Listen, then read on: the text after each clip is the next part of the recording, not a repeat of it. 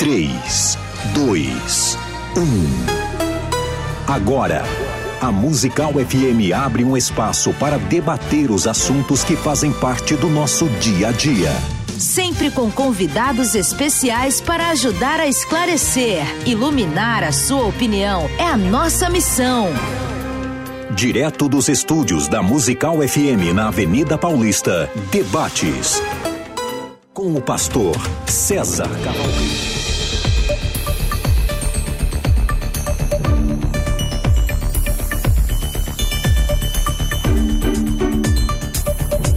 Olá, meus amigos, eu sou o pastor Elias Soares, estamos aqui na Musical FM 105.7 para mediar mais um debate musical. Um bom dia na graça e na paz de nosso Senhor e Salvador Jesus Cristo. Espero que você esteja gozando da mais perfeita paz e alegria na presença de nosso Senhor e Salvador Jesus Cristo. Eu já quero mandar aqui um abraço especial, um beijo para minha esposa, irmã Débora Soares para Abigail Soares e para o Davi Soares e para todos os nossos amigos do canal PR Elias Soares Oficial no YouTube, no Instagram e temos também aí o nosso Facebook. E hoje, como diz um, um pastor aí, a tampa da chaleira vai voar, porque o tema do debate de hoje promete. Nós já estamos aqui, a apresentação geralmente é feita pelo Pastor César Cavalcante, mas hoje ele está na arena. E é hoje ele que vai enfrentar os leões. É ele que estará aqui no round, no octógono. Gente do céu. Bom, antes disso, eu quero anunciar aqui para vocês o tema de hoje, porque o tema promete, o tema é quente, é palpitante. E afinal de contas, a volta de Jesus ocorrerá em quantas fases? O que você acha? Em uma só fase? Ou em duas fases? Será que essa questão de duas fases é invenção da cabeça de pré-tribulacionista ou uma fase é invenção da cabeça de pós-tribulacionista? Atenção, ligadinho aí no seu rádio, no seu computador, no seu é, no seu YouTube, no seu canal aí, porque hoje vai esquentar. E os convidados de hoje eu quero já apresentar, mas antes quero dizer para você que nós temos um WhatsApp da rádio, onde você pode estar participando, fazendo as suas perguntas, dando a sua opinião. 0 Operadora 11 984 84 9988. Aí, o WhatsApp da Musical FM 105.7, 0 Operadora 11 98484 9988. E agora eu quero apresentar aqui os nossos convidados. É, todos aqui têm nome hebraico. César Hagador, César Cavalcante, pastor César Cavalcante. O pastor César Cavalcante é pastor é, e é pastor também, presidente sênior da comunidade cristã genuína de Jundiaí é reitor da Faculdade Teológica Bethesda. É também âncora dos programas de debates, é biblicamente e crescendo na fé. Meu Deus, o homem não é brincadeira. Não. Uma alegria, pastor Elias, estarmos juntos é, nesse debate especial, estar aqui entre amigos, nós que já trabalhamos juntos lá na, na mesma empresa durante um tempo. Agora seguimos em caminhos diferentes, mas é sempre bom estar rodeado de amigos. Espero que esse debate sirva para a glorificação do nome de Cristo. Muito bem. Conosco também o pastor e missionário Jamierson Oliveira, pastor da Igreja Batista Etnos, Convenção Independente em Guarulhos, é diretor acadêmico do Seminário Batista Livre, bacharel em teologia pela Universidade de Filadélfia e editor da Bíblia Apologética de Estudo e da Bíblia Missionário Missionária de Estudo. Ele é jornalista, escritor e autor de um best-seller conhecido como Arminianismo Puro e Simples, simples pela CPAD. Bom, para esse debate nós vamos iniciar aqui uma questão, mas nós temos também um convidado que não pode passar batido. E ele, gente, é, ele é conhecido como Messias, viu, pastor César? Olha aí. É o Messias. O Messias está aqui, Messias Timóteo da Silva, ele que é da igreja Catedral Família Maanaim. É isso mesmo? Fala aqui, Messias. É isso mesmo, a paz a todos. Vai ser um grande prazer é, assistir esse debate. Amém. E esses grandes homens e feras aqui. Tô me sentindo um pingo aí. Bem-vindo, Messias. Bom, grande aqui é só o César, viu, gente? Porque... Eu sou só alto, irmão. Bom, para iniciarmos esta questão e esse tema, eu quero iniciar perguntando, afinal de contas, Pastor César, a volta de Jesus ocorrerá em quantas etapas ou em quantas fases, como o irmão achar melhor definir? Eu, ao julgar pela fala de Jesus Cristo, antes de analisar as epístolas e tudo mais, Jesus Cristo falou muitas vezes sobre a sua volta. Né? E todas as vezes, todas as vezes que Jesus Cristo fala da sua volta, em qualquer texto bíblico, de, de Mateus a João, nos quatro evangelhos, é, essa volta é percebida por todas as pessoas, é pública. É, essa volta ela é contempla salvos e perdidos, com trabalhos obviamente diferentes para os salvos e, e expectativas diferentes para os dois lados, e de modo que essa, essa ideia de uma vinda de Jesus secreta e depois outra pública, ela é historicamente recente na história da igreja tem menos de 200 anos essa crença. Então eu prefiro continuar com a forma que o Senhor Jesus apresenta a sua volta, uma volta pública e com trabalhos distintos para salvos e perdidos em todos os textos que ele apresenta nos quatro evangelhos. Mas em quantas etapas? Uma única. Uma única etapa. Pastor Jamierson, você acabou de ouvir aí as palavras do pastor César Cavalcante é, advogando que a volta de Jesus é em apenas uma etapa. Uma etapa. É, na sua visão, em quantas etapas Jesus voltará? Como que será essa volta de Jesus? Muito bem, eh, pastor Elias. Este tema polêmico e tem trazido bastante discussão sobre o assunto. A minha defesa eh, poderia se dar de duas maneiras. Né? Eh, afirmando a vinda de Jesus como sendo em duas etapas, ou como eu tenho me posicionado mais recentemente, é como a vinda de Jesus propriamente dita parousia em uma só etapa. O que que ocorre? É, o dispensacionalismo clássico, de modo geral, apresenta a vinda de Jesus em duas fases.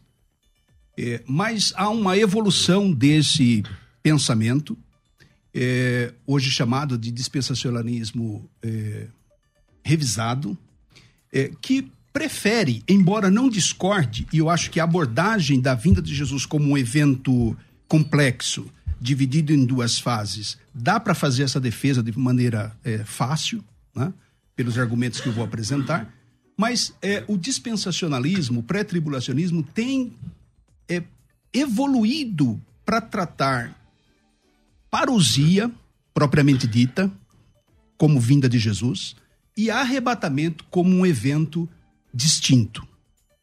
Ou seja, não concomitantes. Tá? Então, então, a minha posição hoje é que a vinda de Jesus, se referindo à parousia, é em uma única fase, é um único evento. E o que, que o senhor é, define como parousia, então? Parousia é a chegada. A chegada, a chegada de Cristo, propriamente dito, nessa situação. Que ocorrerá quando? Já acompanhado da igreja ao final da grande tribulação. Ah, então existe uma primeira fase, que é o arrebatamento. Que é, segunda... no dispensacionalismo clássico é chamado de primeira fase. Primeira fase. No dispensacionalismo revisado, é, tem sido abandonada essa nomenclatura de duas fases. Tem sido tratado arrebatamento como um evento e vinda de Jesus como um outro evento. Não, mas são eventos distintos ou são distintos, no mesmo dia? Não, são distintos e não concomitantes. É, há um intervalo, então, há um intervalo entre um entre evento eles. e outro. Correto. Pastor César, como é que você vê, ouviu atentamente aí o posicionamento do pastor? Parece que até o pastor Elias se surpreendeu com a sua, é, a sua apresentação, não é, Elias? Mas é isso aí, é legal. É, vamos lá. É, a família do Jamierson tem, ele tem famílias lá no, em Campo Grande, salvo engano, lá no Mato Grosso do Sul. Então, vamos dizer que ele está lá passando férias com seus avós. E eu vou lá em Campo Grande hoje, pego o voo, vou lá em Campo Grande, desço lá. Só que o Jamierson nesse dia estava na feira, ele estava passeando, estava fazendo alguma coisa. E eu, eu, não vejo ele. Então eu chego lá e ele não me vê. Mas eu pego o filho dele e trago para São Paulo, que era o pedido dele, por exemplo. Então, eu vou lá e busco o Arthur e ele vem comigo para São Paulo. Ok. Sete anos depois, eu volto lá e aí vejo o Jamierson. É uma vinda? Ou duas?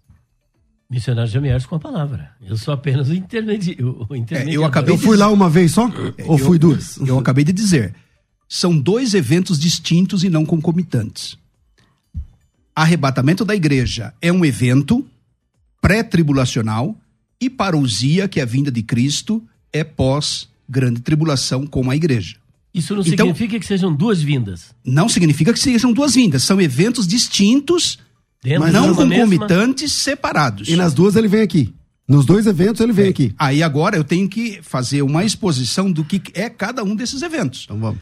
Então, por exemplo, é, diante de um conjunto de passagens bíblicas, isso aí tem sido reconhecido até por é, pós-tribulacionistas é, honestos né, e estudiosos do assunto da escatologia, é, que há um, dois conjuntos de passagens bíblicas discrepantes.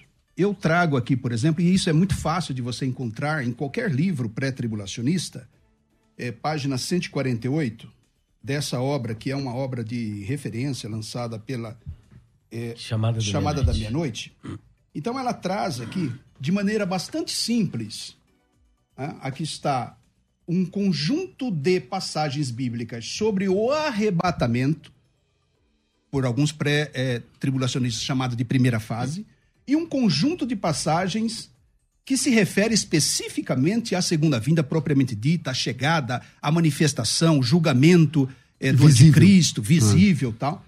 E esses dois conjuntos de passagens, eles são hermenêutica e exegeticamente irreconciliáveis. São distintos, estão aqui. Você em casa pode, inclusive, eu, inclusive, eu quero que você que está me ouvindo tenha o trabalho de fazer isso, porque a gente fala muito de escatologia pouca gente estuda de fato, lê textos bíblicos. E o contraste entre esses dois eventos, que pode ser chamado também de duas fases da vinda, não, não estou aqui contra esse posicionamento, mas eu prefiro tratar como eventos distintos e não concomitantes, é, também traz aqui nessa obra, página 148, você pode é, depois me solicitar nas redes sociais, um conjunto de, é, de diferenças entre elas. Por é exemplo, isso que eu gostaria que o missionário destacasse, ó, só para ficar bem claro, para que o pastor César, logo depois, ele possa isso. trabalhar. Por exemplo, algum contraste entre esses dois grupos de textos uhum. bíblicos. As referências sobre o arrebatamento propriamente dita, Cristo vem para os seus. Na segunda vinda, que é a parousia, eu vou chamar a segunda vinda de parousia para ficar bem específico. Cristo volta com os seus. No arrebatamento, Jesus vem nos ares. Segunda vinda, ele vem sobre o Monte das Oliveiras. No, no arrebatamento, ele toma para si a sua noiva. No, na segunda vinda, ele vem com a noiva. No nas passagens sobre o arrebatamento, não há nenhum sinal, nenhuma passagem específica dirigida à igreja sobre arrebatamento fala sobre esperar sinais, é, indica alguma evidência de que esse evento está para ocorrer, quanto que para a segunda vinda é dito repetidamente, inclusive especificamente para Israel, para olhar para a figueira, para olhar para o céu, sinais, a manifestação do anticristo. Bem, eu, eu quero que você depois consulte essa tabela, ou seja, Agora, Esse é um, um argumento. Um ponto importante. É. Esse arrebatamento, ele será pré ou pós-tribulacional? Ele é pré. Isso é seria pré. bom pontuar, porque é. então o arrebatamento, a grande diferença é que ele acontece antes da grande tribulação. Antes da grande tribulação. Certo. E a parousia, e a parousia depois da tribulação. Que é a vinda de Cristo, propriamente dita, chegada, visível, uhum. manifestada, com a igreja, conforme Apocalipse 19, que é a evidência fortíssima, né? A igreja está no céu, está preparada, está coroada, antes mesmo do cavaleiro, né, num cavalo branco, do capítulo 19, verso 11, quando ele se manifesta, ele vem então acompanhado da igreja. Então, eu, eu, esse é um argumento que os pré-tribulacionistas têm utilizado, esse conjunto de passagens bíblicas discrepantes, irreconciliáveis, tratando de eventos separados. Depois de uma análise mais detida, quando teólogos tiveram mais tempo de estudar escatologia, porque escatologia nunca foi uma matéria estudada senão mais recentemente. É por isso que a escatologia veio se desenvolver mais recentemente. Certo. É, nós precisamos enfrentar essas passagens com a seriedade que elas exigem. Pastor César, o senhor ouviu atentamente as passagens, é. as diferenças entre. Se o senhor marcasse o tempo entre nós. Os, não, é. tudo bem. Okay. Os dois eventos. Ok, entendi. E a, e, e a diferença marcante é que o arrebatamento será pré-tribulacional e a parousia depois da grande tribulação. O senhor disse antes do Cavaleiro Branco, eu não entendi. Do capítulo 6? Não, no capítulo 19 de Apocalipse, ah, tá, tá, tá. a igreja está pronta, preparada ah, e ela aparece até antes, já no céu, ah, tá. coroada, antes da manifestação de Muito Jesus, bem. que é no versículo 11 do capítulo certo. 19. Como é que o senhor vê toda essa exposição feita pelo missionário? É, eu aprecio o pessoal que gosta de ler os livros aí da chamada da meia-noite e tal, mas é, vamos para o que a Bíblia diz. É, é, o seguinte: existem três palavras no grego, chamai, que falam sobre a volta de Cristo. Essas três palavras são parousia, que vocês costumam falar parousia, apocalipsis e a palavra epifaneia todas as três palavras elas têm a ver com uma manifestação pública e visível. Todas as três. A parousia significa a chegada de um rei no povoado. Correto. Então todo mundo recebe o rei. Ok? É, acho que vocês mesmos falaram isso agora e é isso mesmo. A palavra apocalipse significa tirar o véu para que todos vejam. Revelação. E a palavra epifaneia significa o surgimento, a manifestação, manifestação a chegada. Então, de qualquer uma dessas três palavras, eu não me recordo de outra palavra no grego que fale a respeito da chegada do Cristo. Todas as três, ao contrário do que você está falando, não têm uma vinda secreta no bojo da própria palavra. Agora, eu apreciei a, a, ideia da tabelinha do pessoal da chamada meia-noite, tudo bem. Mas o que que Jesus Cristo disse? Vamos lá. Na parábola do joio e do trigo, é, existe a possibilidade de tirar o trigo primeiro? Vamos lá, o texto é Mateus 13, todo mundo conhece. É, versículo de 24 a 30, o agricultor deixou crescer o joio. Não sei se precisa ler o texto, acho que todo mundo conhece esse texto. Deixou, é, é, ele dormiu, ele plantou o trigo, quando ele dormiu, veio o inimigo, semeou o joio e tal. É, e ele, o agricultor, no outro dia, quando os, os funcionários perguntaram se era para cortar tudo, ele falou: não, espera crescer o joio junto com o trigo até o dia da ceifa. No versículo 30, está escrito assim: Deixai crescer ambos juntos até a ceifa. Pela ocasião da ceifa, direi aos ceifeiros: Colhei primeiro o joio, atai o molhos que, para queimar e juntem o trigo no celeiro. Acontece que no versículo 36, e Jesus faz isso em poucas vezes, ele explica a parábola. Então não tem como ter uma teologia diferente disso. No versículo 36, o pessoal fala assim para Jesus: Explica-nos a parábola do trigo e do joio. Aí no 37, Jesus fala assim: ó, o semeador é o filho do homem. Então não tem como interpretar de outro jeito. O campo é o mundo. Não tem como interpretar de outro jeito, é Jesus interpretando. No 38, ele também diz: a boa semente são os filhos do reino, o joio são os filhos do maligno. E ainda, agora no 39, ele fala que o inimigo é o diabo. E a ceifa é o fim do mundo. Jesus Cristo disse que a ceifa é o fim do mundo e que os ceifeiros eram os anjos. E aí ele diz assim: assim como o joio é colhido e lançado no fogo, assim será na consumação do século. Está lá os filhos do reino e o joio juntos na consumação dos séculos. Mandará o filho do homem os seus anjos, que ajuntarão do seu reino todos os que cometem escândalos, que praticam iniquidade, não sei o que lá, e lançarão na fornalha acesa. Ali haverá pranto e ranger de dente. E então os justos resplandecerão como o sol no seu reino, no reino de seu pai. Quem tem ouvidos para ouvir, ouça. Igualmente esse argumento, todos os outros textos onde Jesus Cristo mesmo fala da sua volta, Diferente daquilo que você está dizendo, ah, são textos irreconciliáveis. Apresenta um e a gente vê se é irreconciliável ou não.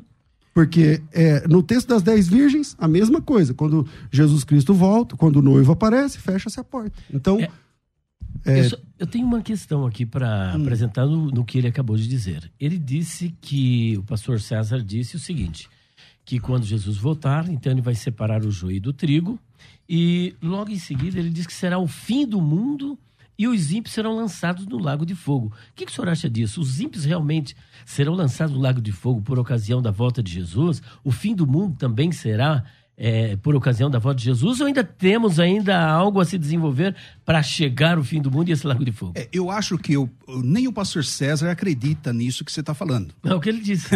é, porque aí, na verdade, Jesus está é. falando o fim do mundo, mas Jesus não está se referindo ao juízo do trono branco. O César deve acreditar igualmente. Ele não está falando já do juízo final.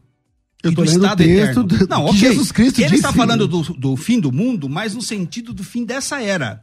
Onde tem justos e ímpios. Dessa era, que é o término da grande tribulação. Que tem justos e ímpios. Essa passagem que você leu, ela é concomitante ou ela é paralela a Mateus capítulo 24.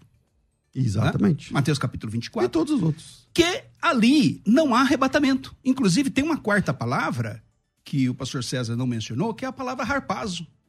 E eu gostaria não, também é que, de perguntar. É eu disse a palavra harpazo é arrebatamento. Eu disse para a Correto. manifestação de Cristo. Mas eu não, é discordo harpazo, nenhuma. Eu não discordo. É, exatamente. Parousia é no final da grande tribulação, haverá o julgamento das nações, bodes de um lado, ovelhas de outro, há o julgamento de Israel no final da grande tribulação. Eu não estou questionando. Jesus que explicou. Acabou, acabou a conversa. A questão é onde está o arrebatamento aí. E eu pergunto, inclusive, onde está a palavra harpazo em Mateus 24 ou em Apocalipse 19, que são as duas passagens principais sobre a parousia. Quais os dois principais textos da parousia? Mateus 24, claro que tem os paralelos em outros evangelhos, e Apocalipse capítulo 19. E essa questão do fim do mundo e do lago de fogo acontece Vamos concomitantemente, não, é logo no final? Não, não, que não, dá impressão é que, é que pela leitura tá que ele fez. resumindo a coisa. Jesus está Ah. resumindo. Exatamente. É uma linguagem meio genérica. Ele não está especificando Mas não uma tem ordem. cronologia. Ele não está especificando uma ordem das coisas. É. E se você quer entender a ordem das coisas, até há material pré-tribulacionista que coloca as coisas no seu devido lugar, a ordem dos eventos, é assim por diante. O- ocorre que a gente tem que distinguir. Quando Jesus está falando da parousia propriamente dita, ele não está falando para a igreja, que ali é o arrebatamento. Tanto que não há a palavra harpazo em Mateus 24 e, e- e Apocalipse capítulo Pastor 19. César, Assim como a palavra, é, as palavras para a volta de Cristo, chegada de Cristo, são mais de uma. E específica para a parousia. Não, não, especificamente, são Ok. mais de uma. É, é porque parousia, que você fala parousia com Z, mas a- a- essa parousia e esse, e esse apocalipse, e esse, essas palavras, elas, Epifaneia. elas são é, intercambiáveis para falar da volta de Cristo. Essas palavras, em Ao ter- textos ao diferentes... final da grande exatamente. tribulação. Eu tô Em de acordo com isso. Exatamente. Em textos diferentes, elas são intercambiáveis, ok? A palavra arrebatamento é uma palavra rarefeita no Novo Testamento. Salvo engano, tem umas duas ou três referências. Mas não significa que só tem duas ou três referências para o arrebatamento. Sim. Ou seja, o arrebatamento também pode ser visto com outras palavras. Com outras palavras. Por exemplo, que que, se não é arrebatamento, o que, que você faz com o texto de eh, Mateus 24, versículo 30 e 31? Ali é o ajuntamento dos judeus. São justamente o trigo que é recolhido ali, ou seja, o remanescente de Israel. Mas eu posso. Então, mas a mesma palavra, a mesma, a, a- a mesma, fa- a mesma, o mesmo texto, não o mesmo texto, mas o mesmo momento, reportado por eh, Marcos capítulo 10, fala que vai juntá-los e levá-los para o céu. Não, não fala que vai levar para o céu. Então, vocês estão lendo o texto de Mateus a de palavra Marcos episago, 10. Vem, a episago ler. que é juntar Epsinago. ali, epsinago, que eh, fala de juntar, tem o sentido de juntar num local.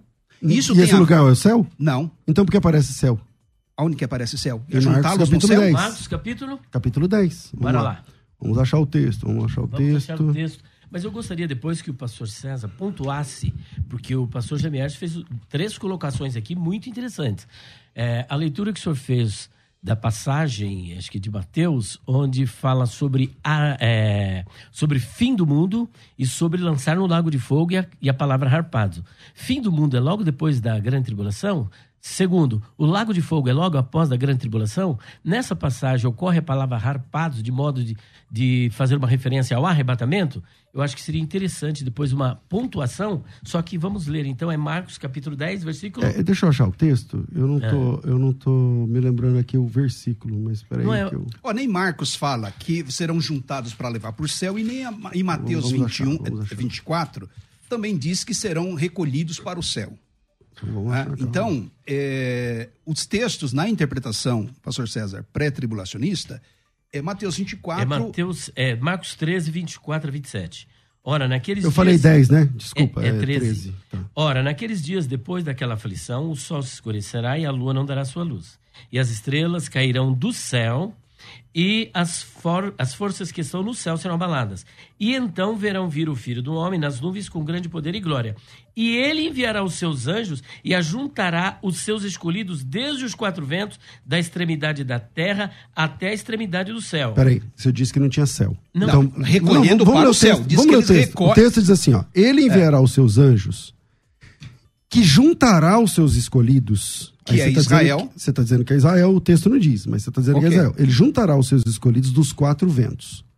Da extremidade da terra, chão, até a extremidade do céu. Não Ou seja, mas não está falando do céu, morada celestial. do céu. Ou seja, de um O- é- canto. é o acraseado. Pastor, esse- Até- Não, essa, não, é essa, acraseado, não. Essa referência é para dar sentido de globalização em todos os sentidos. De leste a oeste, do norte a sul. Como ele vai juntar do céu os judeus? Eles estão. A, como eles a linguagem é uma linguagem parabólica, figurada, se referindo a juntar as pessoas de todos os cantos da terra. Não quer dizer do céu morada celestial.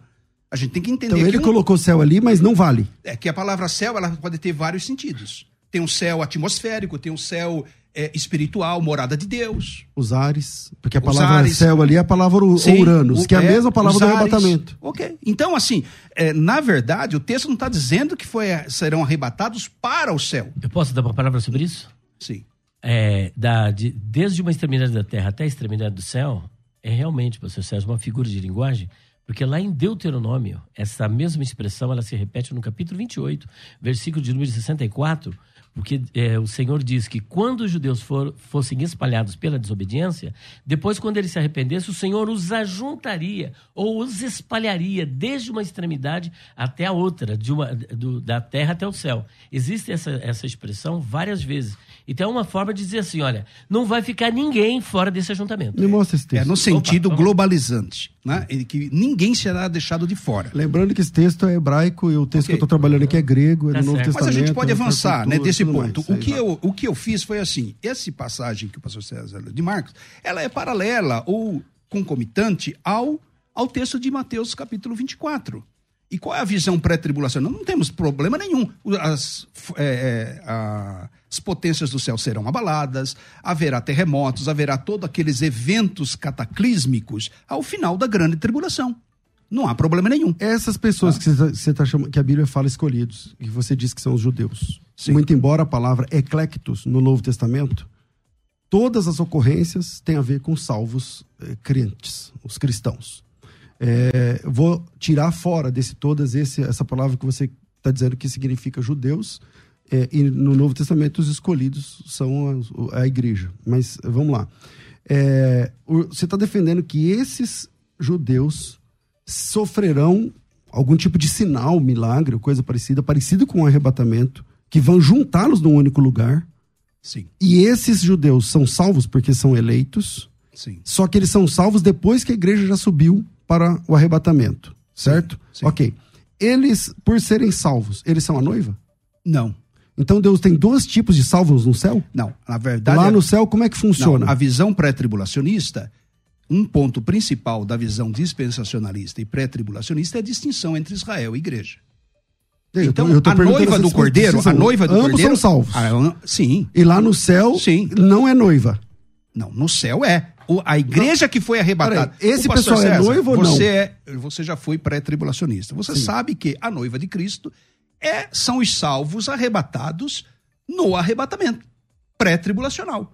Então, Então, mas na- tem um monte de arrebatamento gente que, nem acon- é judeu, na, na sua concepção pré, Hum. se Jesus voltar agora, aí sobe uma galera, tudo bem. Sobe Fica os outra- crentes em Cristo. Ah, sei, uma galera gigante. Sim. Só que fica aqui na Terra milhões de crentes desviados, não sei o que lá. E esses caras terão a oportunidade de se converter e de se, Sim, serem salvos. Inclusive Israel.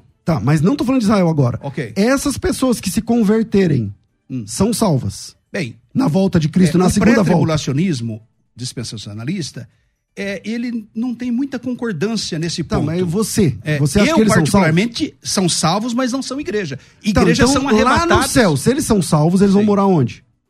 Não, enquanto eles, é, eles estão vivos ou mortos? Não, Se eles tô, estão eu tô vivos falando na na, terra- segunda vinda já. Então, não importa se eles morreram ou viveram. Eles não subiram no arrebatamento, então não são Correto, noiva. Correto. Na sua concepção. Eles são Sim. noiva? Não. Não são. Ok. Então eles foram martirizados e mor- morreram, ou eles ficaram esperando a segunda vinda.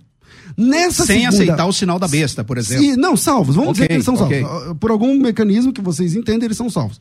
A minha pergunta é: esses caras, eles não são noiva, conforme você está falando. Não, Porém, são salvos. correto. Como funciona essa questão? Deus, o Senhor tem uma noiva e uma outra? Eu vou responder para você com uma outra pergunta. E eu só engrossando. E, e lá, como é que vai funcionar as bodas do cordeiro? Então, vamos lá. Eu vou devolver para você a pergunta. Você acredita que haverá salvação durante a grande tribulação? Óbvio, a igreja está aqui. Então haverá salvação. Os salvos estão na terra. Não. Os Pessoas se converterão durante a grande tribulação? Na linguagem de Jesus, muito dificilmente. Não, não apenas na linguagem de Jesus. Você na poderia linguagem de- simplificar sim ou não? Posso. Jesus diz assim: quando vier o filho do homem, porventura achará fé na terra? Então não. Não, eu creio que haverá, mas é muito difícil. Tá. Não Tese, acredito. não. Não, não, eu creio que haverá, porque Ah. os salvos estarão aqui. A igreja. Vamos dizer que hoje é o fim da grande tribulação, então os salvos estão aqui, então tem salvação. Tá. Agora, Beleza. se você acha que vai ter um grande conversão, um grande avivamento, não consigo Deixa eu te perguntar de novo.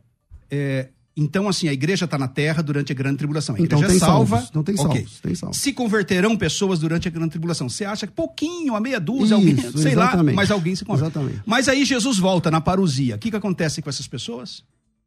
Sobem para o arrebatamento. E Beleza. os mortos são são transformados e vão para o céu. Isso. E os ímpios? Os ímpios, bom, o exército do anticristo será aniquilado, destruído na batalha do Armagedon, e o restante das nações vão receber o governo de Cristo. Não, o, o- Os ímpios Os vão receber- ímpios? É, claro. eles não serão destruídos na, no final da grande tribulação? Os ímpios destruídos serão o exército do anticristo. Ou mas seja, o exército do anticristo. o senhor está não- dizendo que as pessoas que receberam o sinal da besta, não creram em Jesus, é, aceitaram o governo do anticristo, agora elas vão entrar no milênio? Claro. O que, que a gente, Bem, essa é o que a gente posição- faz com o texto de Apocalipse 2,27? Jesus Cristo diz assim: ao que vencer, regerá as nações com vara de ferro. Ao que vencer, mas O esses foram derrotados. Então, mas então eles serão regidos. Só que vocês vão resolver isso depois do Porque break. eles foram derrotados, eles serão regidos com vara de ferro. É O o texto. pastor de César agora, ele vai entrar ao vivo, que nós temos agora um break. Você pode ouvir a Musical FM onde e quando quiser. Entre agora na loja de aplicativos do seu celular e baixe o nosso. Tem sempre novidades e o melhor conteúdo da sua Musical FM para você ouvir em qualquer lugar do Brasil e do mundo. A qualquer hora, disponível para Android e iOS. Musical FM 105.7. Mais unidade cristã. Você está ouvindo Debates, aqui na Musical FM. Ouça também pelo nosso site www.fmmusical.com.br Um recado rápido para a gente voltar para o nosso debate. Hoje é dia 10 de fevereiro e termina hoje a oportunidade de você entrar na Escola de Ministérios nessa turma. A Escola de Ministérios tem curso, tem evento ao vivo, tem mentoria toda semana, conteúdos semanais e por 83 reais você entra. Se você tem chamado estratégico para a obra de Deus, venha participar da Escola de Ministérios. Da última promoção eu esqueci de avisar antes, mas hoje eu estou avisando. Termina hoje. Se você entrou em contato e por algum motivo não fez a inscrição, o seu link vai ficar indisponível a partir de hoje às 18 horas. Então, corre para garantir a sua vaga, venha participar da Escola de Ministérios. A Escola de Ministérios é um tempo de Deus no seu ministério. Então, se você quer estudar, quer se aprofundar, pensa em alcançar vinte e tantos cursos, tipo um Netflix, disponíveis para você mentorias todas as semanas. A próxima mentoria é com o Dr. Tassos, a partir das da, na quarta-feira às, às 20 horas. Então, venha participar com a gente. O seu ministério precisa de capacitação e a escola de ministério está de braços abertos para você. Essa, mas esses braços vão se fechar hoje, então corre lá para fazer a inscrição. Para se inscrever é só me chamar no WhatsApp 990076844 990076844 Faculdade Bethesda, moldando vocacionados. Você pode ouvir a Musical FM onde e quando quiser. Entre agora na loja de aplicativos do seu celular e baixe o nosso. Tem sempre novidades e o melhor conteúdo da sua Musical FM para você ouvir em qualquer lugar do Brasil e do mundo. A qualquer hora, disponível para Android e iOS. Musical FM 105.7. Mais unidade cristã. Você está ouvindo Debates, aqui na Musical FM. Ouça também pelo nosso site www.fmmusical.com.br. Olá, meus amigos, já estamos de volta aqui no seu debate musical. Meu Deus do céu, eu tô aqui exprimido entre essas duas feras aqui. Ah, da minha esquerda, pastor César Cavalcante, e à minha direita, o pastor e missionário Jamierson Oliveira. E olha, o clima está esquentando. Eu quero dizer para vocês que daqui a pouco é, irá encerrar pela rádio a apresentação, mas continuará pelas redes, pela nossa rede social, pelo YouTube, é, Musical FM 105.7, você não pode perder. É, rapidinho, eu quero dizer para vocês que eu trouxe aqui essa mega promoção, o livro Perguntas Difíceis de Responder, volume 1, o livro Perguntas Difíceis de Responder, volume 2, os pregadores dizem, mais a Bíblia não diz, e ainda o, o volume 3, e aqui está perguntas escatológicas difíceis de responder, com quase 500 páginas, e o perguntas difíceis de responder sobre a imortalidade da alma, com 480 páginas, e o nosso dicionário de palavras, expressões, interpretação e curiosidades bíblicas. Todas essas obras de cunho exegético e hoje a mega promoção de 1.060 por apenas 490 reais e para todo o Brasil frete é grátis. Entre em contato conosco pelo seu 0 operadora 11 9 46263000 9 é 0 operadora 11 946263000 ou 0 operadora 11 94901 6633 você não pode perder essa mega promoção de 1060 por apenas 490 reais. Estamos de volta. Eu não sei quem é que parou porque olha o bombardeio aqui foi grande. Quem foi o último que falou aí dos dois eu tinha perguntado para o Jamierson, ah. é, ele estava me perguntando sobre o milênio, e eu, a minha pergunta para ele foi, antes dessa, que quantas classes de salvos ele acredita? Porque eu já cataloguei aqui três. Então tem a igreja que foi arrebatada, uma. Certo. Tem os judeus que ficaram, que ele está chamando de eleitos. Por algum motivo ele entende que os eleitos, os eclectos na Bíblia, né? São judeus? Os, é, são os judeus. Até porque e... a Bíblia usa, né, pastor Sérgio? No Novo Testamento não. Sim, Romanos 11 e verso 28 trata Israel como eleito. Então, mas eleito que foi quebrado para que a igreja entrasse. É eleito. E aí a igreja que é eleita. Diz, inclusive, entendeu? que eles serão restaurados. Se eles se converterem. E serão convertidos. Então, se eles se converterem, então eles viram nossos irmãos. Aí são igreja. Não. Você não conhece nenhum judeu convertido? Não, na era da igreja, sim. Então, mas ele é, é o judeu convertido, ele é, ele é igreja? Na era da igreja, sim. E por que que chega um momento que ele deixa de ser? Porque a igreja, ela se encerra, o período da igreja se encerra no arrebatamento da igreja. Então você São crê os... em três tipos de salvos. Não. Ó, então, vou, te, vou te mostrar que é três, ó. São três, ó. Os arrebatados, sim. primeiro grupo. Os judeus, que lá de Mateus 24, 31, você está dizendo são salvos, então é o segundo grupo, mas você diz que não é igreja. Durante a grande tribulação. No fim da grande tribulação. Correto no fim, porque Jesus sim, disse, sim. depois da grande tribulação, só escurecerá correto, tal. Correto. Então você está dizendo que são salvos, mas não são igreja. Então é um segundo grupo, certo? certo? O terceiro grupo que você não percebeu são os arrependidos da tribulação, hum. que você também diz que não são igreja. Você disse agora há pouco, eles também não Sim. são igreja. Então você Mas crê não é o terceiro três... grupo. Ele então, é o segundo grupo. Você... Ele é o mesmo grupo do judeu que se converte durante a grande tribulação. E por que, que eles não foram arrebatados junto com os judeus? A pergunta não, que eu piorou, Não, mas os judeus não são eles arrebatados. são o mesmo grupo, por que, que na hora que então, Jesus juntou todo mundo, eles não fazem parte? Você, e que não deu tempo de completar, foi o seguinte: quem é que vai habitar no milênio?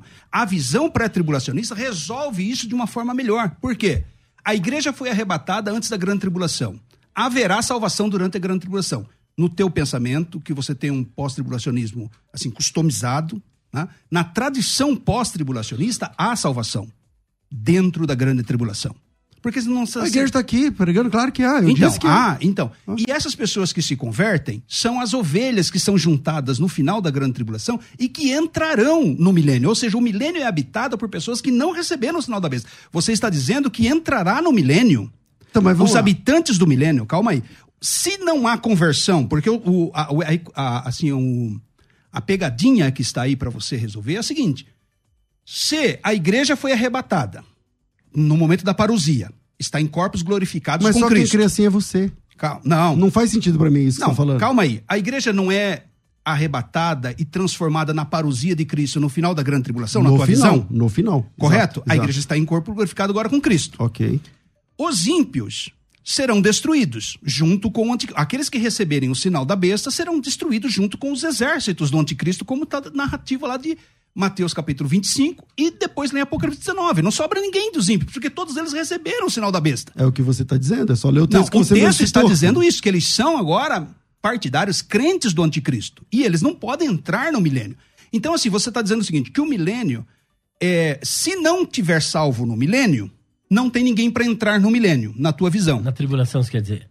É, se, Se não não há salvo salvo, durante a grande tribulação, e os ímpios serão destruídos, e a igreja está glorificada, não tem ninguém para entrar no milênio. Porque o milênio será habitado por gente normal. Se você admitir que há sobreviventes na grande tribulação, no final da grande tribulação, com o sinal da besta, você está dizendo que essas pessoas que herdarão o milênio, o reino de Cristo. Vamos lá. Vamos entender. Então, ou seja, você não tem fundamentação bíblica para afirmar isso. Que cada as afirmação. pessoas Eu que tenho pra cada afirmação. não, para as pessoas que receberam o sinal da besta Então vamos lá. e que mesmo depois do Toda- Amargedon essas pessoas essa terão a sua- herança do reino. Toda essa sua É isso que você está dizendo. É, toda essa sua pergunta, na verdade, é para não responder a minha, mas eu vou responder a sua. Eu vou responder a sua. Então vamos lá. Ah, mas vou deixar mais uma vez a minha aqui na, na pauta. Você crê em três tipos de salvos. Não, dois. Você- então, você Dois crê que os judeus são salvos. Na verdade, todos são você salvos, crê que a mas igreja existem arrebatada classes é de salva. Então, e você crê que a igreja, eh, o pessoal que ficou e depois se converteu são salvos. E não, nenhum deles, só um é a igreja, só é os arrebatados. A igreja se encerra no arrebatamento. Isso. A igreja eh, são os arrebatados. Aí tem judeus que são salvos e vão para o céu, mas não é a igreja. Não sei como vai funcionar lá em cima, eu queria um texto. Depois tem o pessoal que não é judeu e que está aqui na terra, que é salvo durante a grande tribulação. São e que você ovelhas diz que ele final também, eles nações. também não são igreja. Eles também não são igreja. Mas você chegou a dizer aqui agora há pouco que é junto com esse pessoal judeu. Aí eu perguntei, mas se eles são junto com os judeus, então por que que lá em Mateus 24, 31, eles não estão juntos com os judeus? Se vocês ali são judeus para você. Então é uma salada. Agora vamos entender a questão do, do- da linha do tempo pós-tribulacionista. Se Jesus, vamos dizer que agora é o fim da grande tribulação. Se Jesus Cristo voltar agora, ele vai acontecer, vai acontecer o seguinte, é só ler Tessalonicenses capítulo 1. Vai acontecer aquilo que está lá em Tessalonicenses capítulo 1, para os ímpios e para os salvos, vou até ler o texto para responder a sua pergunta, e na sequência acontece, peraí, nesse mesmo dia, acontece a batalha do Armagedon, e o que é a batalha do Armagedon? A batalha de Cristo contra, contra todos os ímpios? Não, a batalha de Cristo contra o exército do anticristo. Nesse dia, Mas o texto diz que exército de todos eles que seguiram o anticristo e a besta serão destruídos. mas muitos e não vão lançados seguir. no lago de fogo. Mas muitos não vão seguir. Se eles não vão seguir, então eles são salvos. Então eles é que herdarão o milênio. Para você, É que você existe dizendo salvação. que gente que seguiu o anticristo e recebeu o sinal da besta herdarão o milênio. Então, exatamente. Para você, Essa quem não é uma posição recebe- pós, tá? É para você, quem não recebe o sinal da besta é salvo. Isso é, uma, é um erro de soteriologia. A salvação não vem por uma obra sua, de você não aceitar ou aceitar algum governo. A salvação é mérito de Cristo. Sim. Pode evidente. ser que o teu teu amigo não aceite o sinal da besta, mas não seja cristão. Ele fala, não quero participar disso. E não por isso ele é salvo. Então, quem não aceita o sinal da besta não se torna salvo Mas aí é uma opinião particular sua. É que a Bíblia diz que É os opinião que se- particular Não, minha? Você acredita os que, que quem- seguiram o anticristo e a besta serão destruídos e lançados no lago de fogo. É o que o texto está dizendo. Então, mas e quem só- não só- seguiu? Hã? E quem não seguiu? Quem não seguiu é porque aceitou a Cristo. Aonde vai ser o Armagedon? Armagedon é na terra, E aonde? em Jerusalém. Tá. Na- E cabe todas as pessoas do planeta lá? Eu não estou dizendo que eles vão todas para lá. Mas então lá é a batalha. Lá é a batalha. Ok. Entende? Então, Lá é a batalha, mas a organizando a, língua do- a- a linha, a linha do tempo, é o seguinte, ó. Nesse dia, Jesus vai destruir o exército do anticristo, aqueles que seguiram a besta. E os todos os que receberam Todos o sinal da seguiram. serão lançados no Todos lago de fogo. Todos que E seguiram. agora Não, entra o milênio. Não, jamais. Lago de fogo, meu amigo. É no juízo final. Isso, é mas no juízo do trono branco. Correto. Não no dia da volta de Cristo. Nem você crê assim. Você crê assim? o quê? Que o lago de fogo é no dia da volta de Cristo? As pessoas. Não, eles são É depois do milênio. Sim, sim. É depois do milênio. Você não é pré-tribulacionista, pré-milenista? Então, mas essas pessoas estão no inferno, no Hades, no Sheol, no final da grande tribulação. Então, aí você está colocando palavras. né? Porque a segunda ressurreição acontece só depois do O milênio. que, que você faz com Apocalipse 2,27, Jamers? O que que diz lá? Não lembro. Ao que vencer, regerá as nações com vara de ferro. Aos que venceram, aos que estão com Cristo. Eles Tá. herdarão. Exatamente. Na visão as pré-tribulacionista, as nações são essas pessoas que, que seguiram a Cristo e elas entrarão no Pera milênio. Aí, elas serão regidas com vara de ferro. O, vara, Eles são salvos, são salvos e serão regidos com sim. vara de ferro. Você crescia, O sentido de vara de ferro. Você não é também. Ponho... É, ele, é inter, ele, é o, ele, é o debate, ele é o intermediador. Gente, olha, se eu fosse falar, Ó, dos dois lados tem pontos soltos aí, eu não quero entrar. Então vamos lá. Você acredita que os, o, as nações que serão regidas com vara de ferro. Sim vara de ferro, com Isso açoite não, e tal, não, são não salvos. É com açoite. Vara de Mas ferro que que é fala é da autoridade. Exato. Do poder que Cristo do poder autoritário. Milênio, não. Vou durante falar alguns milênio, textos do milênio que ó, você não lembra. Durante... Se vai ter um culto. Se a pessoa, a família não for naquele culto, naquele ano não chove sobre ela. Esse texto é do milênio? Então, isso é isso Reger é vara, com de, vara ferro. de ferro. Exatamente. Isso, isso não significa isso é que aquelas pessoas que estão no milênio, elas é são crentes. Elas são crentes. Agora, as, não, as regidas todas as pessoas serão regidas, não é só um grupo. Não, a igreja vai reger as nações, a igreja será regente com Cristo. Mas a igreja é um outro departamento, meu amigo, ela está em corpo glorificado e governa com Cristo. Então, então Eu estou falando falta? dos habitantes então, do milênio. Então, então tá ficando claro aqui que você acredita que os habitantes do milênio serão governados, regidos com vara de ferro Sim. pela igreja. E no e final, calma, por Cristo. Sim. E no final, Sim. Satanás enganará todos. Não, enganará alguns. Aí tem que ler Apocalipse Bem, capítulo 20. Sim, porque lá diz, que a Bíblia diz 20, que no final que ele consegue reunir um grande exército, 200 milhões, acho que é o número. E aí sim, Cristo e esses vem... são salvos seus aí, que esses são salvos que você Não, acredita. É que no milênio, César. Oh, meu Deus. Vamos lá. Céu. Quando se assim... completarem os mil anos, capítulo 20, versículo 7, Satanás será solto da sua prisão e seduzirá as nações dos quatro Isso. cantos da terra, é, é, de salvos esses que você está chamando de salvos, Gog e Magog, a fim de reuni-las para a peleja.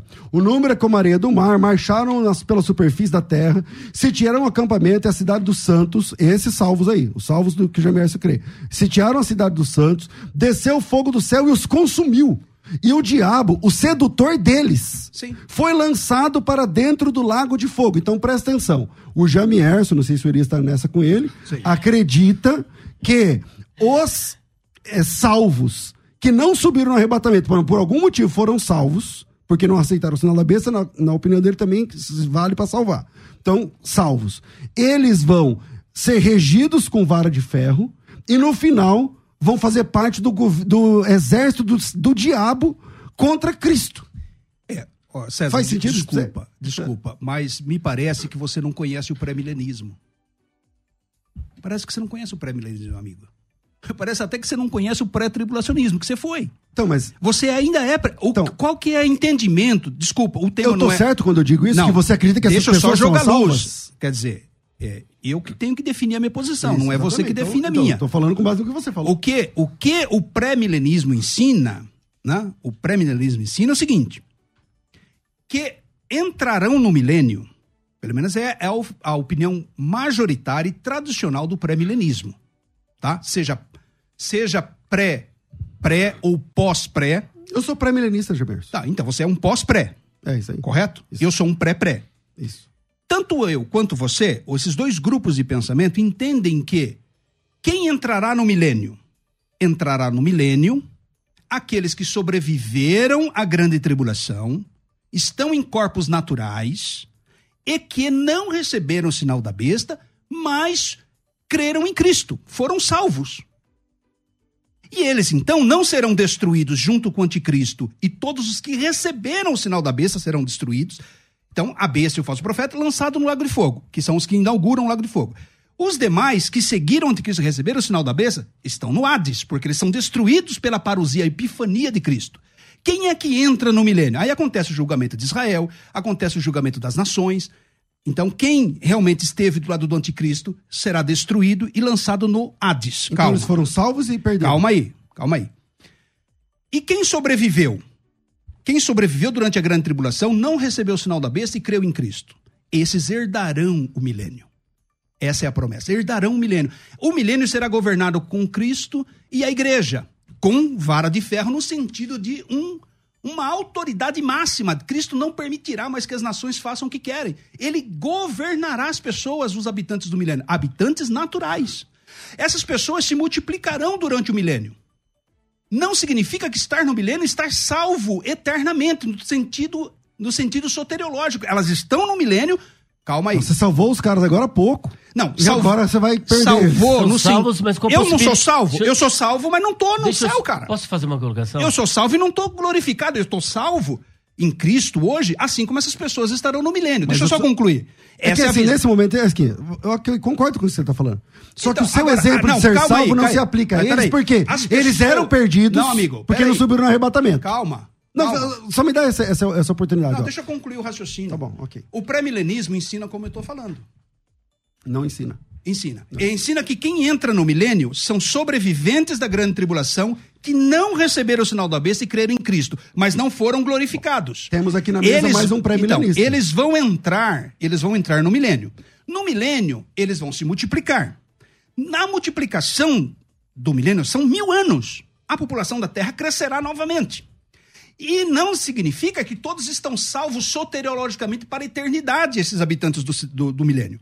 Tanto que haverá pecado, tanto que haverá morte, o, o- velho, é, a, né, a criança com 100 anos. é Então todo aquele são ímpios, Calma, irmão, não, não são do ímpios. jeito que eu tô Não. falando. Então, eles estão no milênio. Agora, quando o anticristo, quando o diabo é solto no final do milênio, e ele consegue reunir um exército, De salvos. não, de habitantes do milênio. Então, mas quando eu pergunto se são salvos, você. Não, Pa- não são salvos. César, para quando de eu jogar falo, com as então são palavras. perdidos. Não, mas eu não tô jogando com Não, você palavras. está jogando. Eu estou dizendo que as, as pessoas que habitam no milênio, elas estão Ok. vivas Me dá o em papo corpo reto. natural. Me dá o papo reto disso aí. Vamos lá. Se Jesus voltasse agora, essas pessoas não eram salvas porque senão subiriam. Então não eram salvas. Por isso ficaram. Ficaram. Ok. Ficaram porque não são salvas. Ok? E não são salvas, não Ok. são igrejas, Se não foram fossem salvos, não iam pro céu. Arrebatadas. Então são perdidas. Por isso ficaram. Não, elas não Nessa são crentes, não é perdidos. ficaram- Perdidos é depois da morte, meu amigo. Nessa que eles ficaram. Ah, mas você não per- prega pra perdido? A gente Não, a pessoa está perdida, mas ela tem chance de Tá se bom, converter. Não são salvas. É que você já está jogando ela no Então inferno. tá bom, não são salvas, ok? Tá bom pra Correto. você assim? Não são salvas. Então, não são salvas, ok. Correto. Por, por causa de algum motivo, que não, não entendo como, porque eu não vejo isso no Novo Testamento, no Apocalipse e tal, eles vão se arrepender ou se converter, ok. As duas então, a partir desse 144 mil, momento, que pregarão a durante a partir grande desse momento, a par... eu não, você viu um texto de das duas testemunhas dos, dos 144 mil pregando? Me mostra ele. Eles são as testemunhas durante. Me a- mostra a- ele pregando. Um dos 144 mil. O que, que eles vão fazer? Vão Não, ficar sentados? você disse que eles vão dormindo? pregar. Me Os fala um anjos vão pregar, as duas testemunhas vão pregar. Ah, legal. Me mostra um versículo dos, dos 144 mil pregando. O que, que os 144 mil fazem, César?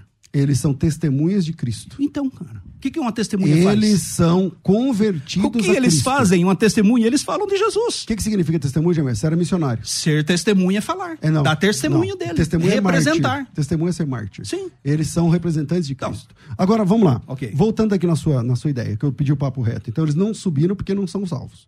Ficaram. Por algum motivo, eles se converteram. Então, agora eles são salvos. Aí, eles ficam.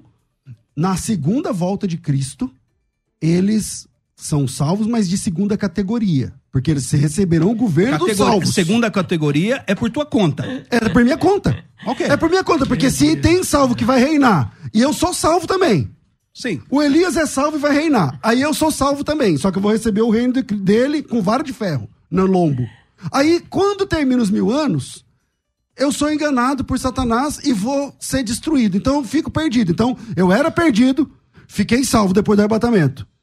Vivi um milênio salvo de segunda categoria e depois fiquei perdido. Você tumultuou tudo, você não está entendendo. Então eu que não O tempo- entendendo. O Eu- tempo está vencendo. E será que eu posso deixar duas, uma pergunta para cada um? Eu só tenho uma só. Você crê desse jeito aí? Não, eu sou ah, o mediador. Ó, Então, mas você é vê pré- que, eu pré. o você vê que o tema do programa é as duas. Se é, existe duas fases da parousia da volta de Cristo. Nós estamos discutindo É que- o milênio. é que acaba eu sendo gostaria de pautar. Eu gostaria O de pautar um tema de milênio. É, mas o tempo já está esgotando. Eu vou deixar uma pergunta para cada um, para quando é, que vai continuar pelas mídias sociais, vai encerrar agora pelo tempo normal e vai continuar pelas mídias sociais. Mas eu quero deixar uma pergunta para cada um. Pastor César, a primeira pergunta é para ti. É por ocasião da volta de Jesus que você defende que é depois da grande tribulação. A igreja que será arrebatada, ela será arrebatada para o céu ou Jesus vem e introduz ela diretamente no milênio? Essa é a minha pergunta. A sua. Durante o milênio, você advoga que os ímpios não entrarão no milênio, somente os salvos. Agora, para que no final Satanás possa regimentar é, milhões e milhões para a grande batalha contra os santos, onde é que ele vai conseguir isso? Como explica isso para nós, que eu também gostaria de saber. É, logo depois, viramos agora e já não, voltamos. Não, mas o intervalo não é agora, é agora? Não, Ah, no tem- tem- 59? dá para responder Ah, essas então já duas. dá pra responder. vamos lá. Então a eu respondo a minha. É, É, a igreja, ela será arrebatada para o céu No fim da grande tribulação? No fim da Ah. grande tribulação, ou Jesus vem e introduz ela direto no milênio? ok, boa, ótima pergunta. Eu respondo com a fala de Jesus em João 14. Tá. Não se turbe o vosso coração, crede em Deus, crede também em mim. Na casa de meu pai, isso é o céu, há muitas moradas. Se não for assim, eu vos teria dito, vou preparar-vos lugar. Se eu for vos preparar lugar, voltarei e vos receberei para mim mesmo. Para que onde eu estiver, estejais vós também. A partir do momento do toque da última trombeta, a agenda da igreja é estar com Cristo. Se ele subir, a gente sobe, se ele sentar, a gente senta, se ele reinar, a gente reina. Parece que, pela escatologia bíblica apresentada, quando Jesus Cristo voltar, céus e terra passam a ser a uma mesma grei. E aí a igreja tem acesso ao céu e terra. Não- Ela vai reinar com Cristo no milênio e vai estar no céu com Cristo também. Então, é, não tem um arrebatamento para o céu. Tem arrebatamento para. Mas o arrebatamento, os dois textos, vamos lá. Esse é, É. um. Eu vos receberei para mim mesmo. Eu vou buscar vocês para estarem comigo. Para que onde eu estiver, estejais vós também. Jesus um dia falou assim: Eu vou pegar vocês, vou colocar numa casa lá no céu e vou ficar aqui fazendo o, o milênio. Jesus Então- disse então a isso. Jesus disse assim: ó. Você, eu voltarei, vos levarei para mim mesmo. O que eu estou dizendo, a resposta da sua pergunta é: a agenda da igreja é estar com Cristo eternamente. Certo. A segunda questão do, de, de- dessa fase é Tessalonicenses capítulo 4, versículo 16 e 17. Porque o mesmo Senhor descerá do céu com alarido, voz de arcanjo, o som da trombeta de Deus. Os que morreram em Cristo ressuscitarão primeiro. É, depois nós que ficamos vivos seremos arrebatados juntamente com eles nos na- nas nuvens para o encontro do Senhor nos ares. E assim estaremos para sempre com o Senhor Nos ares. com o Quírios. Não, estaremos para sempre com ele. Ele, vai, ele vai ficar sempre nos ares? Não, é eu que estou perguntando. Então, eu estou respondendo. Ele vai Tá ficar certo. sempre nos ares? Não. Então, o encontro é nos ares. Uhum. Mas nós estaremos para sempre com o Senhor. Tessalonicenses 4, João capítulo 14. Ambos os textos, Jesus fala que o encontro da igreja, a noiva com ele, é a partir de então a igreja está com ele. Céu e terra. A expectativa da igreja celeste. Eu não sei se vai, vai- será que vai dar tempo. É, bom, ele Acho deu a. Chama, a, a dele fica depois do intervalo. Fica, fica pra depois. senão não vai ficar curta, Tá senão vai ficar Não curta. vai dar tempo. Bom, vamos para o intervalo então.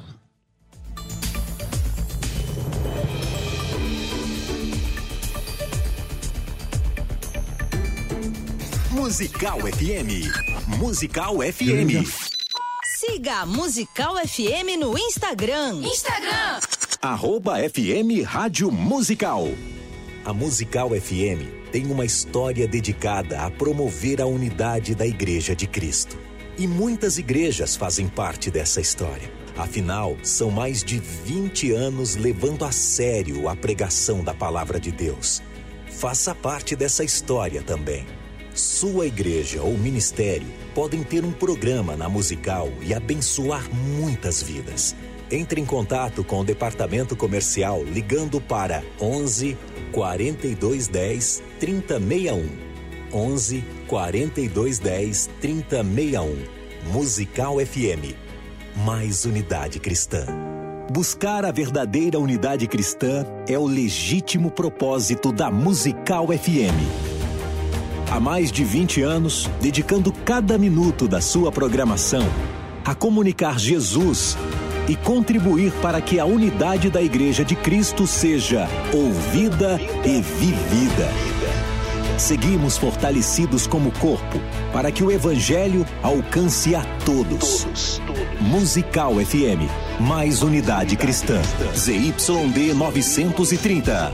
Rádio Musical FM São Paulo, 105.7. Ouça em qualquer lugar do mundo, também pelo site www.fmmusical.com.br. Musical. Musical FM, uma emissora da rede LC de mídia. Você está ouvindo Debates, aqui na Musical FM. Ouça também pelo nosso site www.fmmusical.com.br Estamos de volta com o seu debate musical. E eu quero dizer para vocês aqui que eu faço perguntas, mas eu não vou questionar a resposta do, do interlocutor, até porque eu não estou no debate apesar de não concordar com, com, a resposta do pastor César, mas eu não posso aqui entrar no debate porque o debate não é comigo. Fala é que você não concorda com a resposta dele também, do milênio. Não, digo, com essa última agora, com essa última que, o, que eu fiz a pergunta para o senhor, sobre o destino da igreja, vai para o céu ou vai para isso, vai para o milênio? você tem que aceitar o nosso convite para vir, não, vir participar. Eu, eu tô vendo aqui que, que com o Jamierso tá quente, comigo vai pegar fogo. Tá e eu não tô afim de me queimar aqui não. Agora, é, missionário Jamierson, é, o senhor disse que os ímpios serão destruídos e só entrarão no milênio pessoas salvas. Agora, se só entrarão salvos, onde é que Satanás conseguirá tantas pessoas para batalhar contra os salvos? Sim. É, talvez um tempo atrás, estou sendo lembrado aqui pelo pastor Elias, e eu quero fazer uma observação.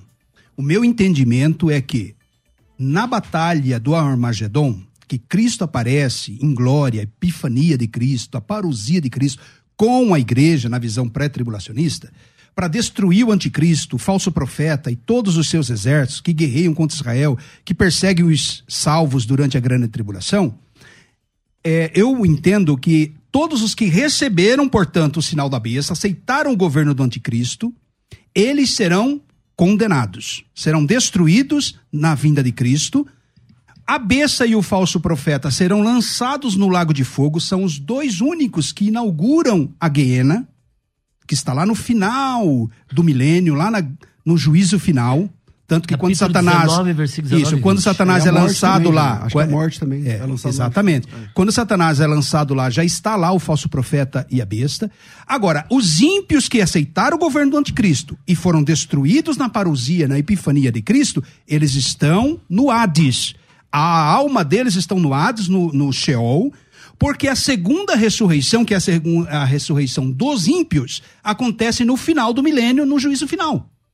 Então, esse é o entendimento que eu defendo, se eu usei um termo para destruídos aí no final da grande tribulação, como Guiena, foi um lapso de memória aqui, mas o termo é que eles são os ímpios que receberam o governo do anticristo. Pessoas que não se converteram durante a claro. grande tribulação eles estão no Hades.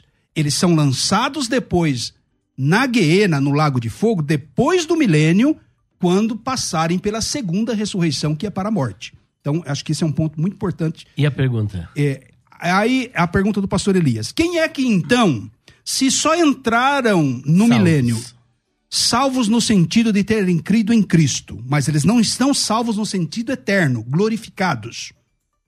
Porque uma coisa é um salvo que entra no milênio, mas ele está em corpo físico. É como a igreja hoje. Eu estou salvo, mas serei salvo. Ou seja, a salvação se conclui com a glorificação do corpo. Que então essas acontecido. pessoas. Não, dessas pessoas que entram no milênio ainda não. Então, mas Essas pessoas entram no milênio, calma aí. Essas pessoas que entram no milênio são as pessoas que se converteram durante a grande tribulação, os judeus. Eles entram no milênio são salvos porque querem Cristo e estão agora vivendo o reino de Cristo. São governados todas as nações que serão formadas por esses sobreviventes crentes, crentes como os de hoje. Crentes estão na igreja, que pode se desviar amanhã. Eles vão habitar o milênio. A população do milênio vai se multiplicar imensamente e rapidamente. São mil anos, né? São mil anos e, e a vitalidade vai voltar para o planeta, a pacificação da natureza. Então haverá uma multiplicação. Se nós levamos se nós levamos não sei quantos séculos ou milênios para alcançar a população de hoje de 7 bilhões, no milênio nós alcançaremos isso em 100 anos. A, a, fertilidade será grande. E essas pessoas nascidas durante o milênio, ou seja, essa população agora nascida no milênio, nascida no milênio, elas podem se desviar, elas podem se rebelar ao governo de Cristo. E elas podem estar debaixo do governo de Cristo, mas não obedientes a ele. Eu acho que isso aí explica. E no final da grande no final do milênio, quando Satanás for solto de novo e tentar todos os que habitam na terra, essas pessoas que não estão firmes em Cristo, elas se então unirão se unirão a ele. E eles formarão esse exército narrado em Apocalipse 19, e aí vem Jesus e destrói todos eles. Eu, como pré-milenista. É como... essa, mas só um ponto, César, desculpa. Essa é a posição clássica, historicamente defendida pelo pré-milenismo. tanto antigo, quanto dos reformadores, quanto dos pré-milenistas modernos.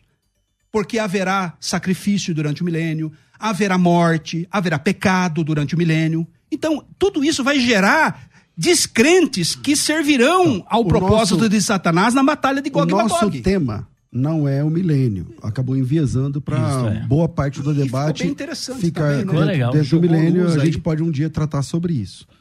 É... Quer voltar Só que todas tema? essas voltas que o Chamai está dando, volta naquilo que eu falei no início.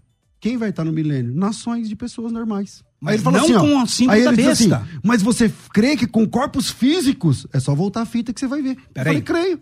Não é possível. Me dá um tempo. Agora ele está falando Não, é amigo, você físicos. é que eu, eu rejeito a tua eu respeito, mas rejeito. E acho que pré-milenistas também rejeitarão. Então você quer re falar, reconsiderar não, o que você falou? Eu quero dizer o seguinte: pré-milenistas de modo geral. Chama, esquece os títulos. Vão, esquece os títulos. Vamos vão, porque a Bíblia diz, meu Então, irmão. meu amigo, eu quero dizer o seguinte: eu não reconheço essa opinião, e acho que a maioria dos estudiosos não reconhece, não sei se o Elias reconhece, de que pessoas com a marca da besta que aceitaram o governo do anticristo, essas pessoas vão herdar o reino milenar. É nesse ponto, pode até ser.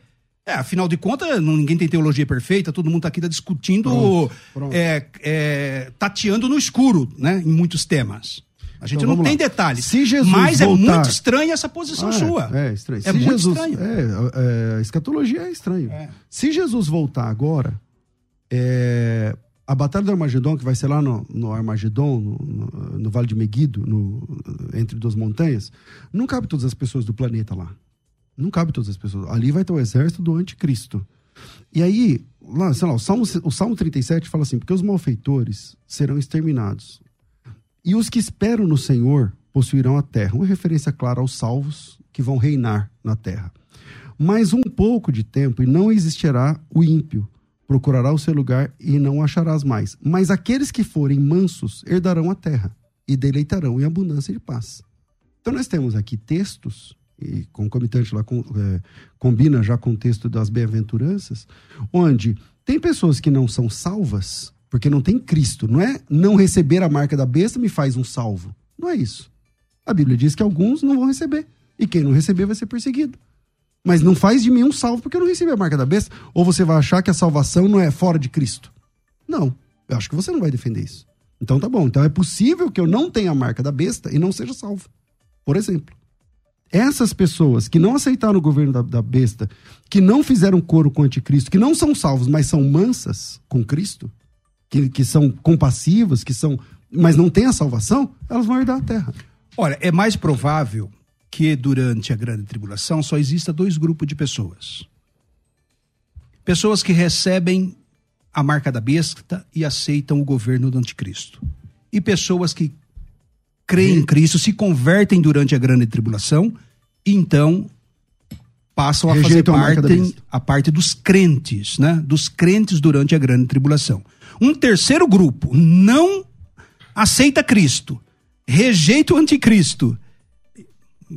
Não, não vejo muita probabilidade. Acho que quem não se converte durante a grande tribulação. bilhões de pessoas não vai ter isso. Eu acho que não. Porque com todos os eventos apocalípticos, as trombetas, as taças, é, todos tá. os juízos de é Deus você, durante então, a grande mas tribulação. Mas você enxerga conversões. Por exemplo, ó, você é pré, então a igreja é, é retirada hoje. Ok. Quando Jesus Cristo volta, ele fala, ele fala assim: porventura achar, achar a fé na terra? Ele diz assim: se aqueles dias não fossem abreviados, nenhuma carne se salvaria. Então, que, não, que é uma evidência que se salva. Exato, porque exato. se foram abreviados. É porque, para mim, os salvos estão lá, entendeu?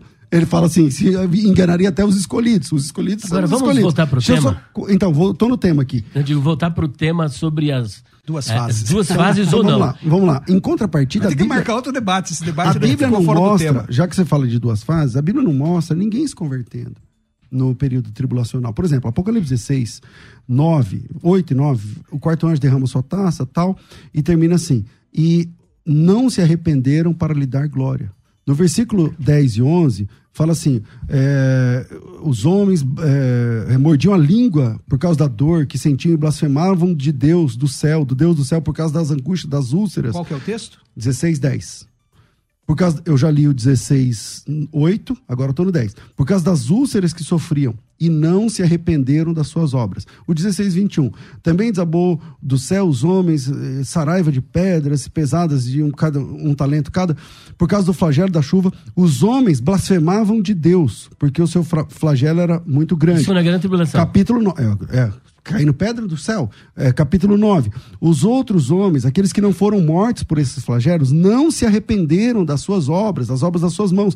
Não deixaram de adorar os demônios, os ídolos de ouro, de prata, de cobre, de pedra, de pau, nem tal. Nem ainda se arrependeram dos assassínios, é, 9, 20 e 21. Nem se arrependeram das feitiçarias, nem das prostituições, nem dos seus furtos. Aonde que eu... Jesus Cristo diz assim, ó, se essa vinda não fosse abreviada, nenhuma, nenhuma carne carne se salvaria, mas por causa dos escolhidos é que essas, essa vinda foi abreviada. Onde que eu consigo ver esse avivamento de conversão que lá em Apocalipse capítulo 7 tem milhões de milhões e milhares de milhares que depois do arrebatamento se converteram, só que a Bíblia não mostra ninguém. Deixa eu só fazer uma, uma colocação. Pastor César, agora você me deixou confuso.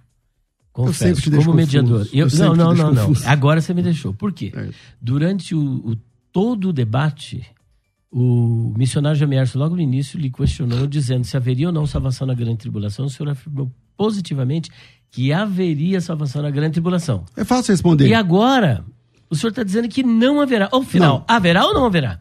A pergunta agora dele... eu fiquei confuso. Se voltar um pouco, você vai ver que o senhor afirmou. Não, eu reafirmo, exatamente. E agora o senhor está dizendo que não tem. É porque você está ah. fazendo confusão entre conversão ah. e salvação. Eu estou dizendo que não tem conversão. Mas o que, que é conversão? Não é salvação? Então, Pessoa se converteu, o que, que é? Tem convertidos na grande tribulação? Tem. Então a é igreja, é a igreja. Não digo. Tem mas... a igreja, mas tem conversões acontecendo Isso. pelo contrário. A Bíblia diz que a fé de muitos vai se esfriar. A Bíblia diz que se é, quando Jesus voltar, porventura achar a fé na terra. Então, na verdade, não é que tem salva, é, conversões acontecendo. Eu li vários textos Bom, agora que é ninguém isso, se convertia. Pelo menos isso é isso que o senhor deixou entender no Agora, início. os convertidos ah. estão lá. Não tem conversões mas a igreja está presente ali sofrendo. É, ele perguntou se haverá. Ah, porque a igreja não haverá, ela já é convertida. Agora, é, missionário Gemerson, eu quero deixar aqui uma questão para o senhor ponderar acerca do que o pastor César disse.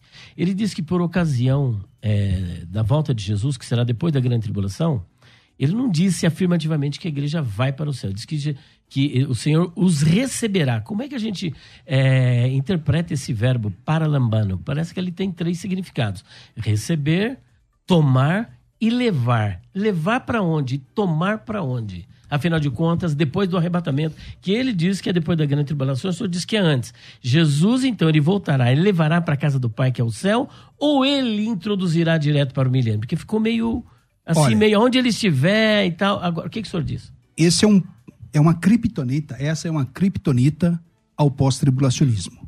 Porque a leitura natural de João 14, do 1 ao 3, concomitante com outros textos, como Filipenses 3 e 20, que fala que a nossa cidade está no céu, é natural pensar que a igreja, quando Jesus buscá-la, será levada para a casa do Pai, que é o céu, propriamente dito. Qual versículo?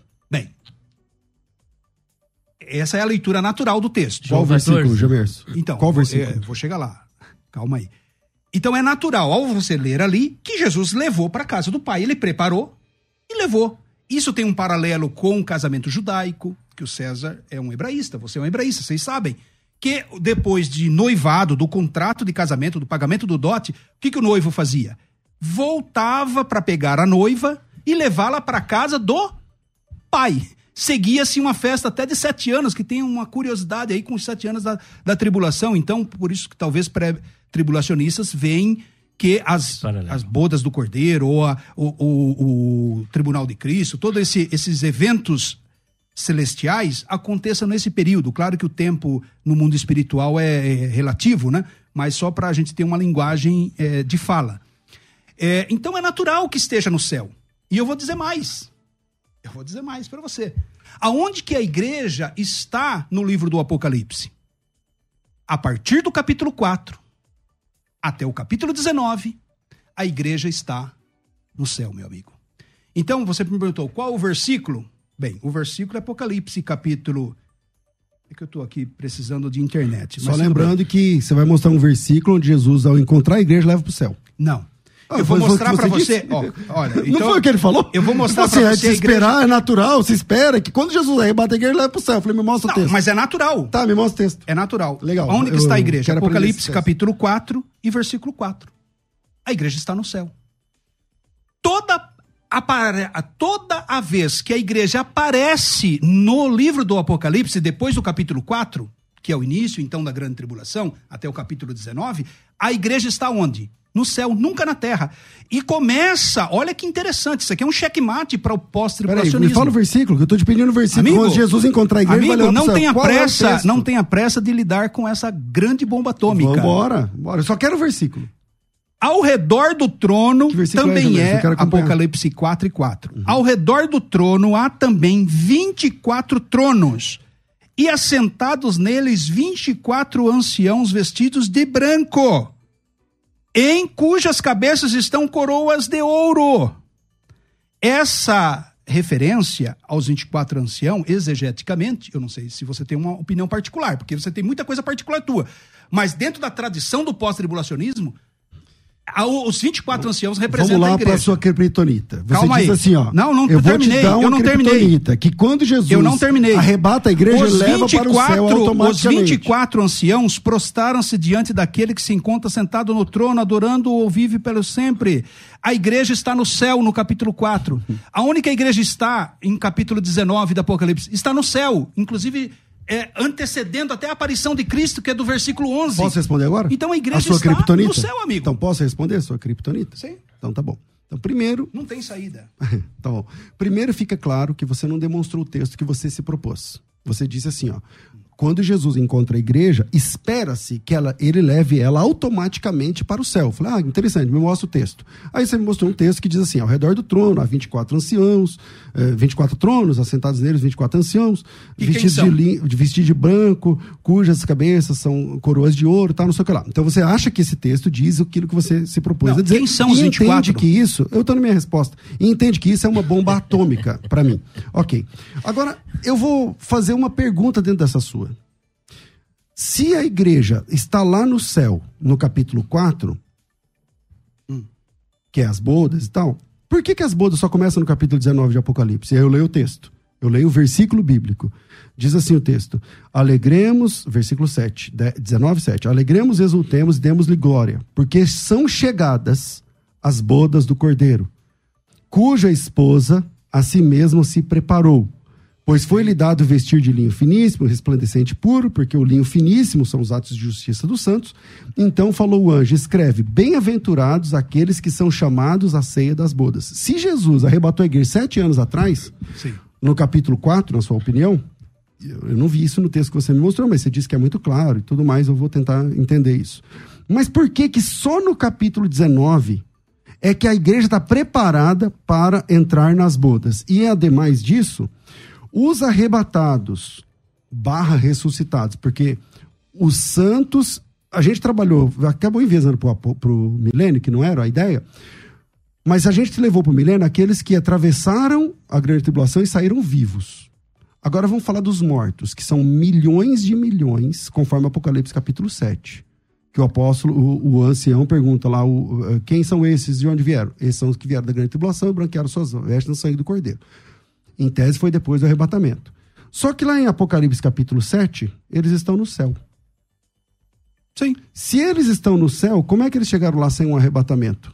Já que os mortos vão a partir do arrebatamento também, porque o arrebatamento é para os vivos e a transformação dos mortos, dos corpos, é para os mortos. Esses são mortos.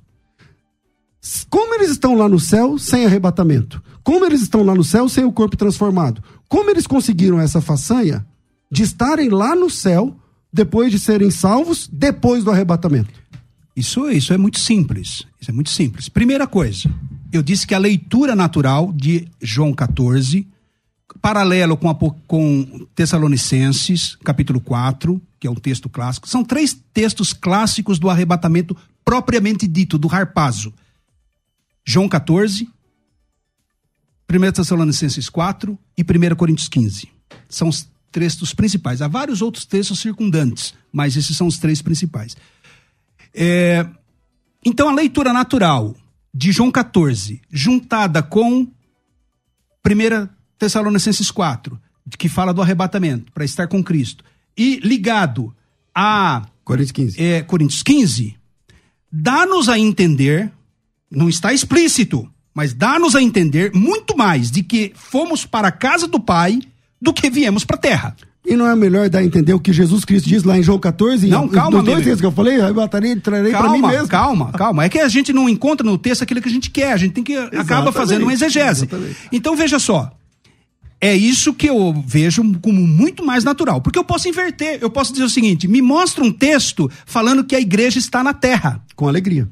Te mostro com alegria. Então vai me mostra. Apoca... Mateus capítulo 24. Qual Os versículo? santos da grande tribulação. Ali não são os santos, porque Daniel, todo o contexto capítulo é, 7. todo o contexto é judaico. Tá todo o contexto é judaico, Judeia, o, o guardar o sábado, Daniel, é, capítulo é, 7. a figura da, da, da, da figueira. Não, Te mostro Daniel capítulo 7. Judeu também. Então- a não ser que você cometa um anacronismo de colocar a igreja em Daniel. Vamos perguntar então, vamos lá. O versículo 15 de Daniel 7 diz assim: ó, Ah. Quanto a mim, Daniel, meu espírito falar- ficou alarmado dentro de mim, nas visões da minha cabeça me perturbaram. Eu, versículo 16: Cheguei a um dos que estavam perto e pedi a verdade acerca do que eu estava vendo. E ele me disse, ele fez saber a interpretação dessas coisas, que mais uma vez não é uma interpretação humana, ele também não entendia quem eram aquelas pessoas e perguntou para o anjo, o anjo explicou para ele. Versículo 17.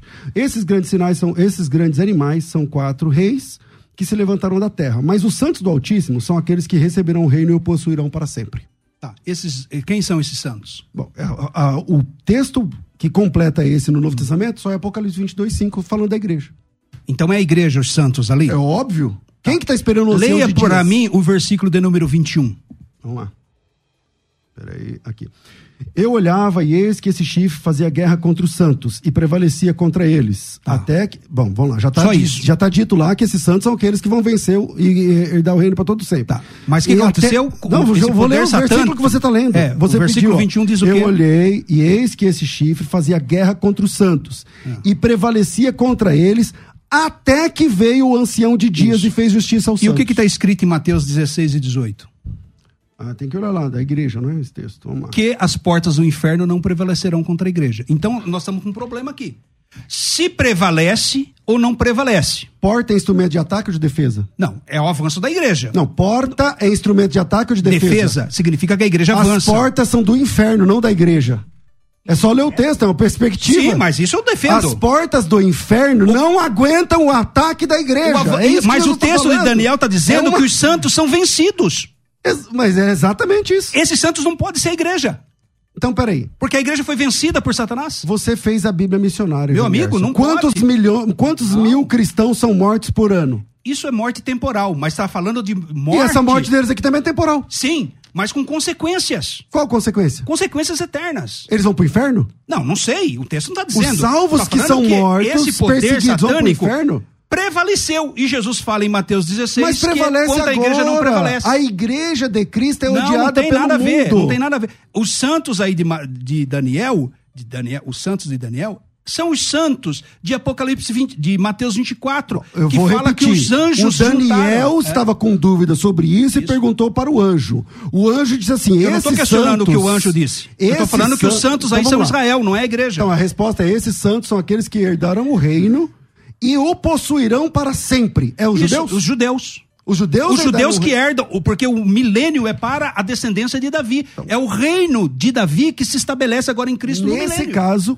acabou, porque eu não tenho mais o que falar para você. Mas obviamente que não. tá porque você está cometendo, que César, que um anacronismo. Você está jogando a igreja judeus. em Daniel, capítulo, que é um mistério escondido em Cristo, você está jogando ela explicitamente em Daniel. E Daniel, toda a profecia é sobre Israel. O- como Cristo regerá, como Cristo restaurará a nação de Israel. Paulo vai trabalhar isso lá em Romanos capítulo 11. Olha como que o pré-tribulacionismo trabalha. Ele diz assim: tudo que está lá em Daniel tem a ver com Israel e não sei o quê. É. Da onde você tira os sete anos das bodas do cordeiro, se não da profecia Não, não de Daniel, que é um silêncio da não profecia? tenha que não tenha momentos que vão se aplicar à Então, igreja. Mas a igreja não é citada teologia ali. do texto. Você tira a sua teologia do silêncio do texto. Não, amigo, você é disse a que. Daniel está se referindo à igreja, quando na verdade ali é um anacronismo. Ah, da você pediu um texto, eu montei o texto, irmão. Olha, agora, eu ainda não tinha terminado. Eu não sei se tenho tempo. É, as considerações finais. Considerações finais? É, estamos nas considerações finais. É, como é, o pastor César, as suas considerações finais.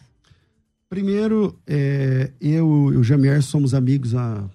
Ah, muito mais de 20 anos. 20? Mais de 20, né? É bem mais de 20. Eu, eu era solteiro, eu tô com 23 de casado, você também era solteiro. Então, sei lá, uns 25 e anos. éramos magros. Não conheceram Noé, mas pisaram na lama do E éramos magros. Aliás, a amizade que eu tenho com a Elisa é a mesma época. Então, nós somos amigos há muitos anos e nós não. A nossa exaltação aqui no debate não se repercute na nossa vida pessoal, tá, gente? Então, eu acredito que Jesus volta uma única vez todas as vezes, façam isso em casa, peguem a Bíblia, coloca lá, versículos da volta de Cristo e leia todas as vezes que Jesus Cristo fala da sua volta, ele vem para livrar os salvos da perseguição e todo olho verá. Não tem essa história de que ninguém vai ver.